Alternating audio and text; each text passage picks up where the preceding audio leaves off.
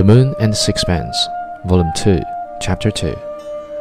To my mind, the most interesting thing in art is the personality of the artist, and if that is singular, I am willing to excuse a thousand faults.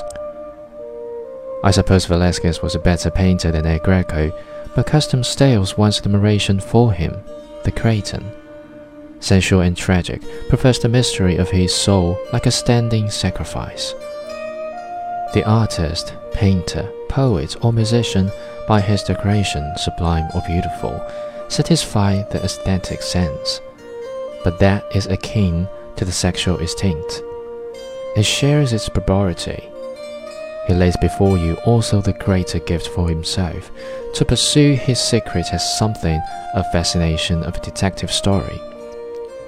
It is a reader which shares with the universe the merit of having no answer.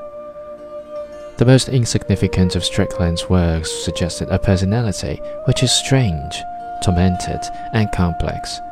And it is this surely which prevents even those who do not like his pictures from being indifferent to them. It is this which has excited so curious an interest in his life and character.